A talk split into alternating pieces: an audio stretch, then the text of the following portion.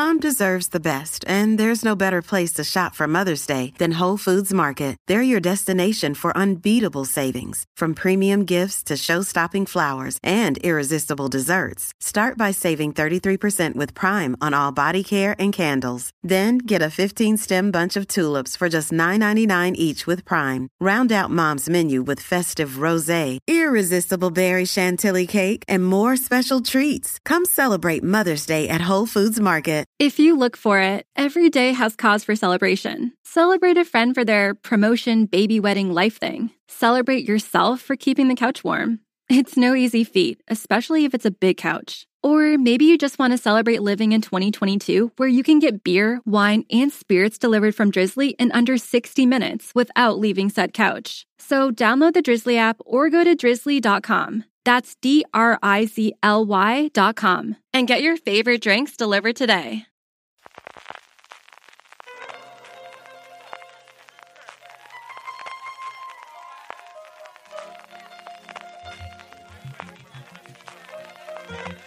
Estás escuchando Fuera de Series con CJ Navas. Bienvenidos a Streaming, el programa diario de Fuera de Series en el que CJ Navaso trae todas las noticias, trailers y estrenos del mundo de las series de televisión. Edición del martes 29 de marzo de 2022, resaca de los Oscars y que os voy a contar a estas alturas que no sepáis nada. Así que esto traerá cola, traerá muchísimo tema, tendrá días, semanas, meses, años y veremos a ver qué efectos tienes. Pero más allá de lo que todos sabemos, y esto no deja de ser un programa en televisión, un espectáculo en televisión, una gala en televisión, sí que quería contar un par de cositas acerca de, los grandes ganadores, ¿no? Al final yo creo que son tres grandes ganadores lo que tenemos, junto con el premio evidentemente de Melto Mielgo por el Limpia Parabrisas, el corto de animación, que desgraciadamente no se entregó en la gala principal y del que nos alegramos muchísimo que lo haya recibido. Como os decía, yo creo que los tres grandes ganadores de la noche, por un lado Dune, con seis galardones técnicos, la gran ganadora en cuanto a número de galardones en esta gala, que se estrenó simultáneamente en Estados Unidos en HBO Max. Y no lo olvidemos que fue dentro de ese acuerdo que el año pasado hizo que todas las películas se estrenasen simultáneamente en streaming al mismo tiempo que en pantallas. El poder del perro, solamente una segunda película de Netflix con la que intentaban este año por fin, después de casi 10 años intentándolo, ganar el Oscar a mejor película y no se lo llevó, pero sí que Jane Campion ganó por fin el de directora, que no ganó en su momento con el piano, que llevó solamente el guion. Y evidentemente la gran ganadora de la noche que fue Coda, que llevó todos los premios en los que estaba nominada, los tres grandes premios, incluido Mejor Película, y una producción de Apple que hace dos años y medio estaba todavía jugueteando con hacer el Carpool Karaoke y aquella, pues, medio reality infame sobre las aplicaciones y todo el mundo nos reíamos, o se reían, mejor dicho, de ella y de sus intentos de que la compañía de la manzana montase un, un estudio de televisión o un servicio de televisión por streaming. Pues entre Ted Lasso, que ya fue el primer punto de atención, y ahora con Coda y con todos los estrenos que nos están llegando, ya separación arriba, separación abajo, que sabéis que me tiene absolutamente fascinado. Para mí la mejor serie de este 2022, aunque ahora ha llegado Atlanta y igual hay que revisar estas cosas. Pero como os digo, bueno, pues eh, ese cambio de guardia, ese cambio de sistema, del que hablo bastante esta semana en una cosa más, que os invito a que escuchéis allí donde me estáis oyendo ahora, el programa que hemos vuelto a hacer entre Pedro Aznar eh, de Apple Esfera y un servidor, hablando sobre tecnología y Apple, pero tenemos una sección siempre hablando, que veníamos haciendo antes de que Apple entrase en su momento sobre cómo está evolucionando el mundo de, de, del streaming y de las series de televisión con las tecnológicas y que creo que ahí hablo largo y tendido más de lo que me quiero extender hoy en este programa diario. Vamos ya con las noticias, dejamos los Oscars atrás, que no vamos a poder dejarlos en mucho tiempo, pero dejémoslos momentáneamente de atrás.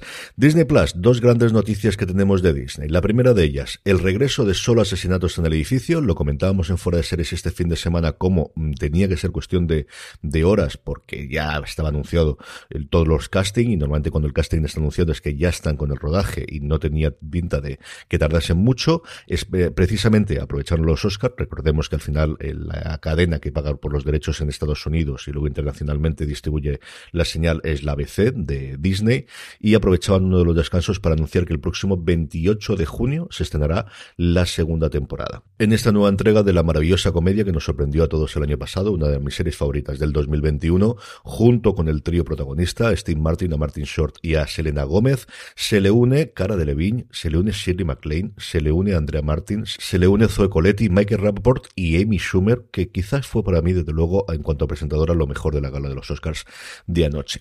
Y una que nos ha pillado, yo creo, por sorpresa absolutamente a todo el mundo, es que Disney Plus anuncia el regreso de The Full Monty, con el equipo original, con el elenco original de la película, unos cuantos años después, creada y escrita por el mismo guionista premiado del film, eh, por Imon Bufoy, con, producida por Roberto Pasolini, y como curiosidad, además, como os digo, de que vuelven todo el elenco original, incluido Robert Carlyle o Mark Caddy, o Lily Sharp, o Hugo y toda la gente que tuvimos, y que fueron estrellas, o que se han convertido en grandes actores a partir de la, de la película, es que se va a estrenar internacionalmente en Disney Plus. Era un proyecto que se estaba gestando dentro de FX y es quizás la primera gran producción más allá de la incorporación de las series de Marvel de originalmente de Netflix a Disney Plus, la primera serie adulta por así decirlo que van a integrar directamente e internacionalmente. En España ya la teníamos dentro del canal Star, pero en Estados Unidos se va a estrenar directamente en Disney Plus y no en Hulu como era habitual.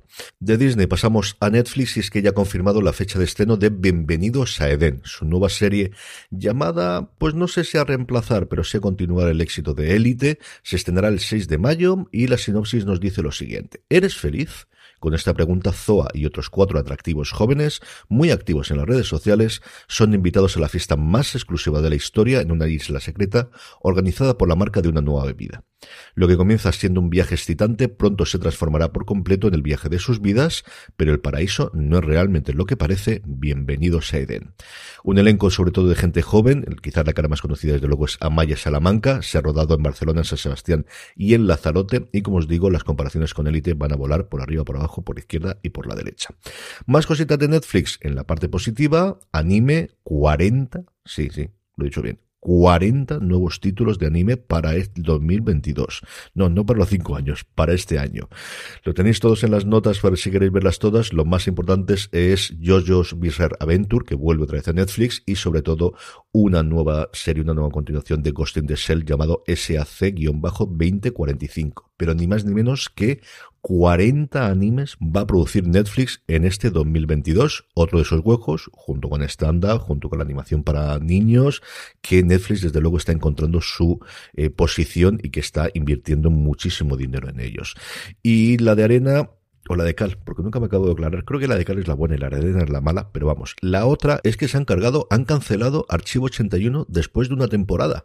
Que Netflix últimamente nos tenía acostumbrados a cancelar la serie después de dos, pero después de una, que más o menos el ruido que había hecho esta serie, lo que me llegaba a mí es que había funcionado bien. Recuerdo que en el top 10 no estaba mal colocada las semanas de estreno.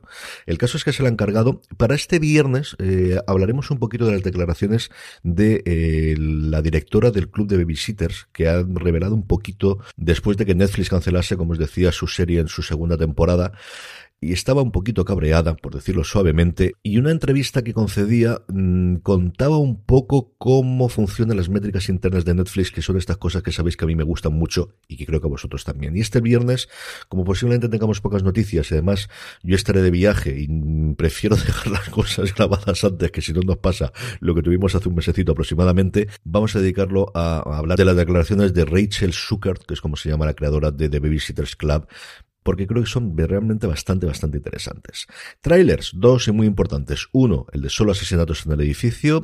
Selena Gómez hacía o compartía en sus redes sociales, ya lo hicieron en la primera temporada, eh, para anunciar la fecha de estreno, un vídeo divertido entre los tres eh, protagonistas de la serie contando, pero existe también un tráiler de la segunda temporada en Hulu, que vemos ya a Chloe de Levine y alguno de las nuevas incorporaciones, y luego la otra, la BBC ya ha sacado el tráiler de la segunda temporada de Gentleman Jack, como siempre lo tenéis disponible en en series.com en las notas del programa y a ver si en cuestión de un par de semanas podemos empezar o a lo mejor a la vuelta de abril, cuando ya haya pasado Series Nostrum, que me llevará de cabeza durante todo este mes para bien, que no me quejo, ¿eh? que al final uno se ha metido estas cosas porque le gustan y te estoy muy orgulloso de lo que estamos consiguiendo para esta nueva edición en el festival en Altea, recordar del 22 al 30 de abril y pronto iremos contando más cosas sobre la programación, como os decía, ese programa que quiero empezar a hacer posiblemente los sábados por la mañana comentando los trailers principales de la semana eh, solamente en Twitch, que yo creo que es la plataforma para hacer estas cosas.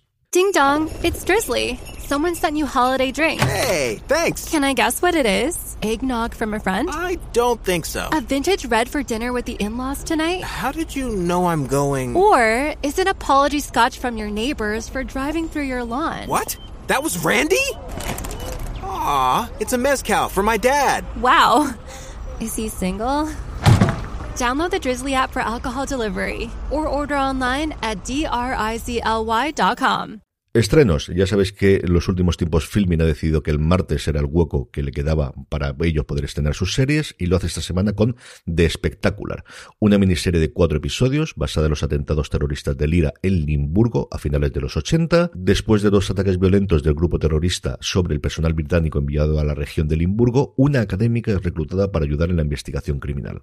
Así es como Janine Maes se dispone a dar caza a la implacable Fiona Hughes, la única mujer de la célula terrorista de Lira implicada en los atentados. Y por último, la buena noticia del día, junto con, como os decía, el premio de Alberto Mielgo en los Oscar deslucido por el hecho de que no se entregase en la gala principal, sino que se hiciese en ese pregrabado que luego pusieron, pero evidentemente nos alegramos muchísimo, es que ya tenemos el jurado para Series, una de las grandes festivales que hay de series de televisión y que se está consolidando en los últimos tiempos, y me ha alegrado mucho que sea Fanny Herrero, la creadora de Call My Agent, la que vaya a presidir el jurado. Junto a ella estará Denis O'Hare, al que hemos visto en tantísimas producciones, Dallas Bayer Club posiblemente sea la que más recordemos, pero lo hemos tenido en American Horror Story, lo hemos tenido en The Proposal, lo hemos tenido recientemente. En The Nevers y su papel maravilloso de juez en The Good Fight, que es uno de mis jueces favoritos, y mira que hay para elegir dentro de The Good Fight.